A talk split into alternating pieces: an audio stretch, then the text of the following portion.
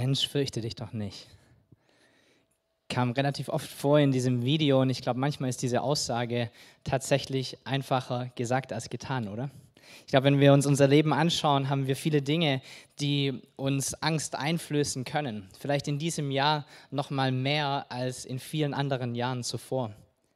Ungewissheit, Unsicherheit, Einschränkungen, Krankheit, Tod, Frustration, Isolation, Depression. Alles Schlagwörter, die uns begleitet haben in diesem Jahr.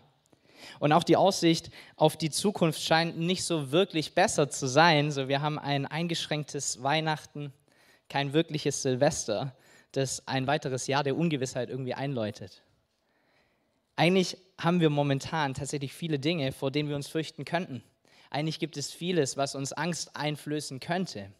Und trotzdem diese Aussage, fürchte dich doch nicht. So in der Bibel im zweiten Kapitel im Buch Lukas finden wir auch diese Worte an diesem heiligen Abend. Da passiert es, dass ein Engel erscheint, Hirten auf dem Feld. Und diese Hirten sind draußen bei ihren Schafen und äh, Hirten waren nicht wirklich gut angesehen in der damaligen Zeit. Sie hatten einen extrem schlechten Stand. Sie waren arme Menschen. Sie haben in Armut gelebt. Sie haben gestunken. Man hat sie wahrscheinlich gerochen, bevor man sie gesehen hat. Und sie waren dreckig, sie waren ausgeschlossen, sie waren isoliert, sie hatten höchstwahrscheinlich auch keine große Zukunftsperspektive. Sie waren gefangen in einem Leben, das nicht so wirklich vorwärts ging. Vielleicht geht es dir gerade ähnlich. Und in dieser aussichtslosen Situation, in diesem Leben, in dieser Angst, in diesem, naja, ich weiß auch nicht so richtig, wo mein Leben noch hingehen soll, kommt auf einmal diese Stimme kommt auf einmal dieser Engel in Lukas 2 und sagt, fürchtet euch nicht, denn siehe, ich verkündige euch große Freude, die allem Volk widerfahren wird. Denn euch ist heute der Heiland geboren, welcher ist Christus, der Herr in der Stadt Davids. So mitten in ihre schwierige Zeit hinein, mitten in ihre Herausforderung hinein, mitten in ihre Aussichtslosigkeit kommt auf einmal Hoffnung kommt auf einmal so ein Lichtblick, kommt auf einmal eine Hoffnung auf einen Retter, eine Hoffnung auf das Ende dieser Leidenszeit, eine Hoffnung auf vielleicht eine bessere Zukunftsperspektive, eine Hoffnung auf mehr finanzielle Stabilität, auf vielleicht mehr Ansehen in ihrem Umfeld, eine Hoffnung auf jemand, der sie endlich aus ihrer Situation herausbefreit.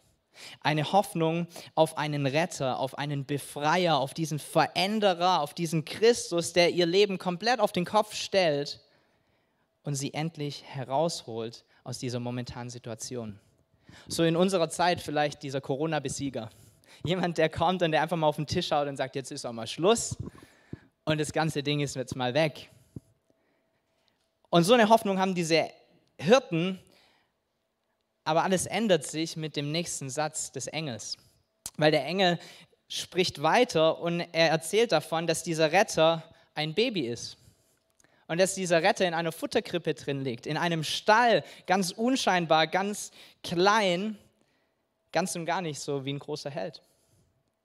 Und zunächst wird sich dann mal höchstwahrscheinlich an ihrem Leid und an ihren Kämpfen nichts verändern, denn dieser Retter, der sie scheinbar erretten soll, wird ihnen nicht helfen können, zumindest nicht zeitnah, oder? Ist ja noch ein Baby. Der muss erstmal groß werden und stark, bevor der irgendetwas bewirken kann. All die Hoffnung und all die Zuversicht ist erstmal vielleicht wieder weg. Und trotz alledem machen sie sich auf den Weg zu diesem Stall und sie laufen dorthin und sie finden alles genauso vor, wie es der Engel gesagt hat. Und sie fürchten sich tatsächlich nicht, sondern sie haben eine unglaubliche innere Ruhe und einen Frieden, während sie in diese Krippe hineinschauen und dieses Baby angucken. Und nach dieser Begegnung mit diesem Baby gehen sie zurück und sie erzählen allen von genau diesem Jesus. Und sie erzählen von dem Engel, äh, der ihnen begegnet ist und dass alles genauso eingetreten ist, wie er es gesagt hatte. Und sie kommen zurück zu ihrer Herde, eigentlich genau zu ihrer Ausgangssituation.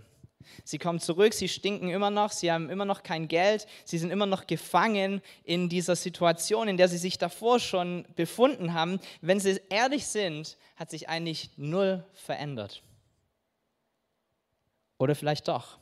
Denn es steht geschrieben, dass sie zurückkommen und dass sie auf dieser Weide anfangen, Gott zu preisen dass sie Loblieder singen und dass sie in eine Anbetung reinkommen und dankbar sind für all das, was sie gehört und gesehen und erlebt haben. Und wisst ihr, auch uns spricht Gott diese Worte immer wieder zu. Fürchte dich nicht.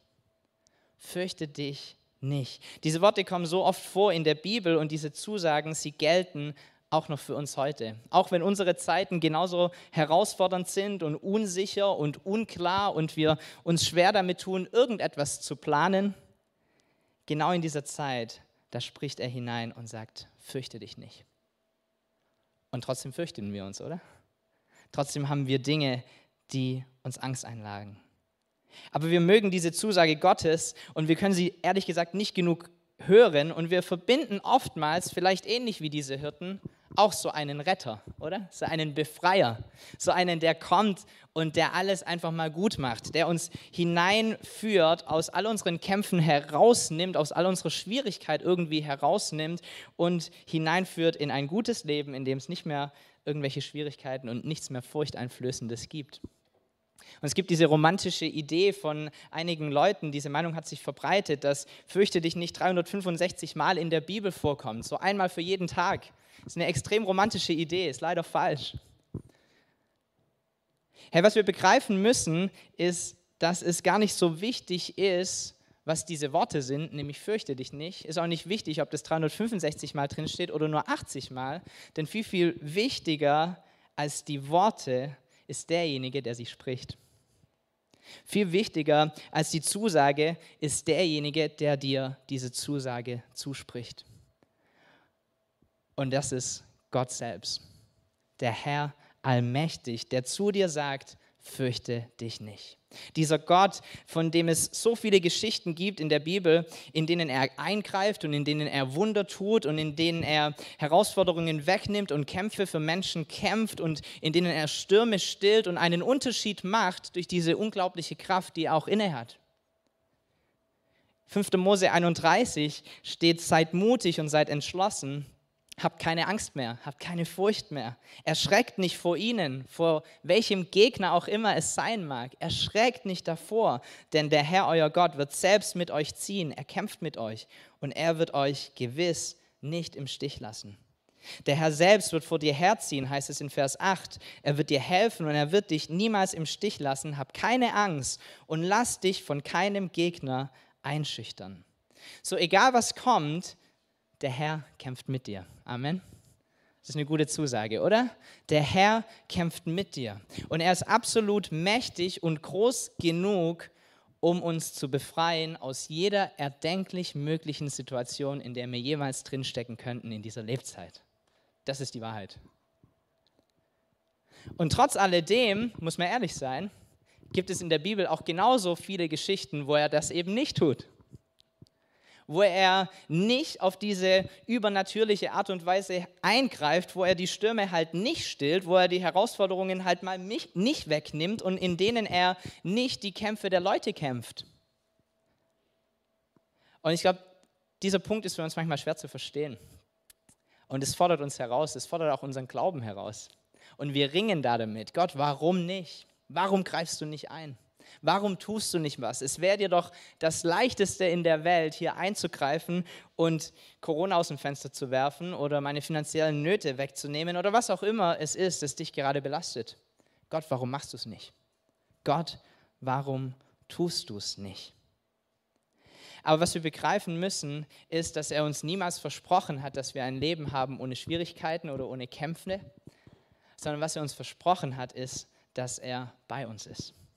So in Jesaja 10 heißt es: Fürchte dich nicht, denn ich stehe dir bei.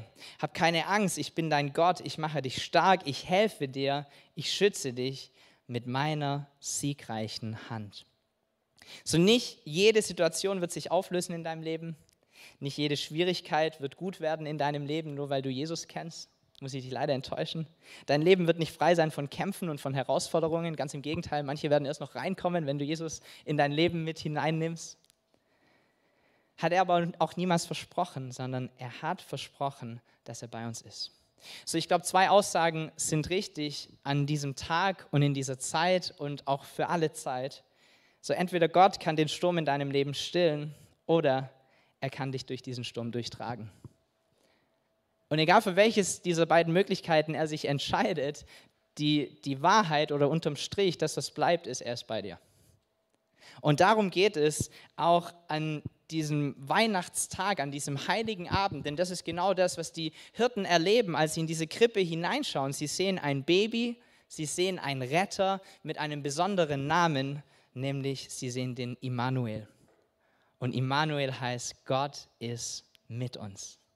Gott ist mit uns. Er ist mit dir und er ist mit mir. Was die Hirten damals begriffen haben, ist auch etwas, was wir begreifen können.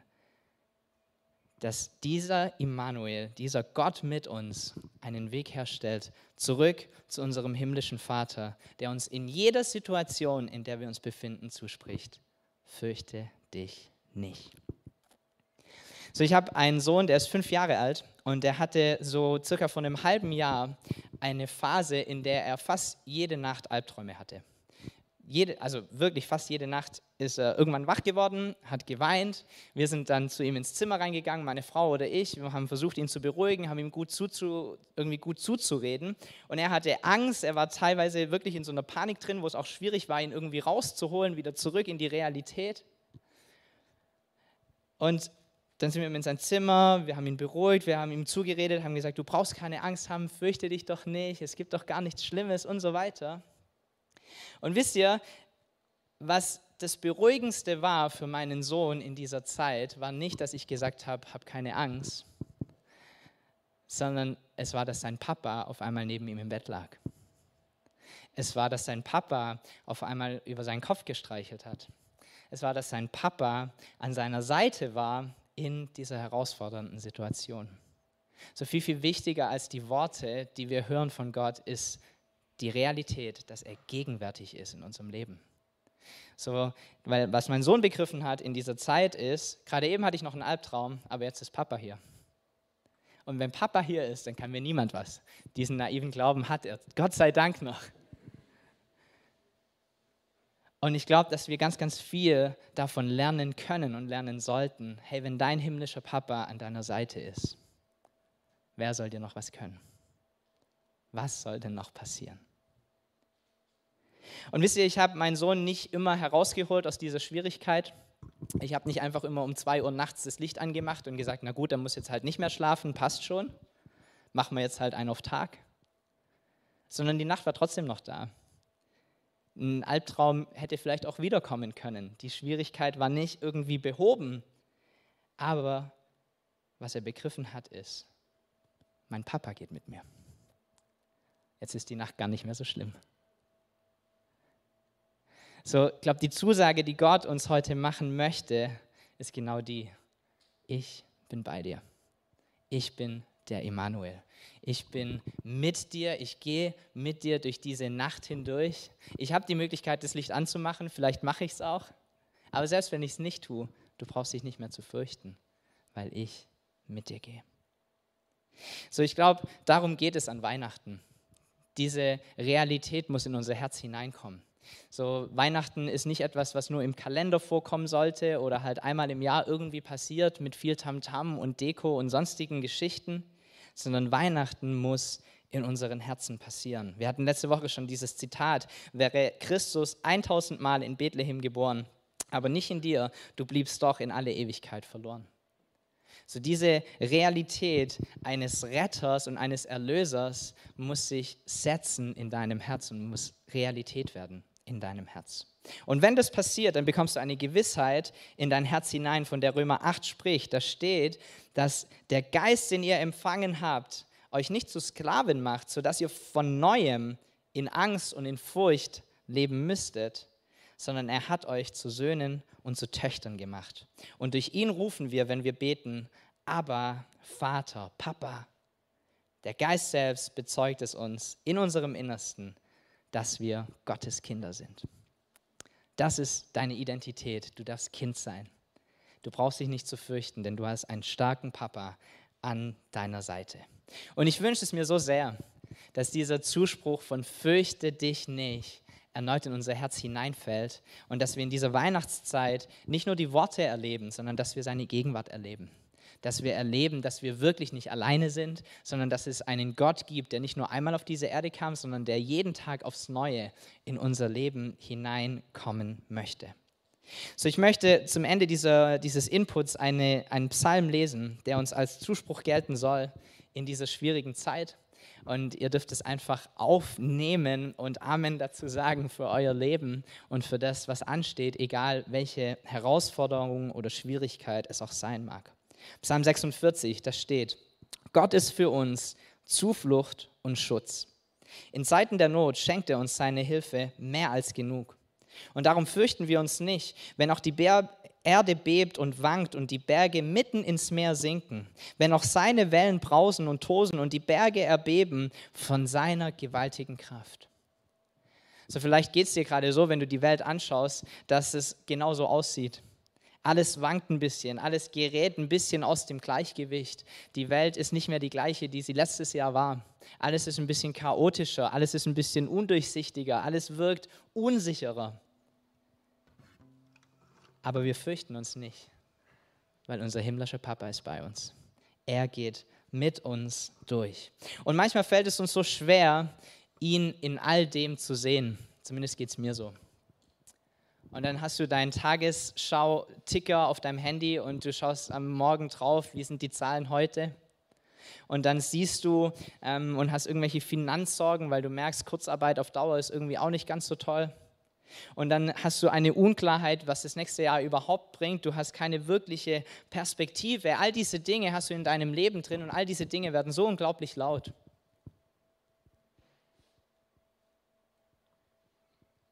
Und der Psalmist gibt uns die Lösung des Problems. Er gibt uns einen Schlüssel zum Erfolg, anders zu denken oder unseren Blick abzuwenden und wieder diesen himmlischen Papa zu sehen, der bei uns ist. Und es sagt er ab Vers 11, da sagt er, seid stille und erkennt, dass ich Gott bin. So ein starker Satz. Seid stille und erkennt, dass ich Gott bin. Ich will mich erheben unter den Völkern, ich will mich erheben auf Erden. Der Herr Zebaoth ist mit uns und der Gott Jakobs ist unser Schutz.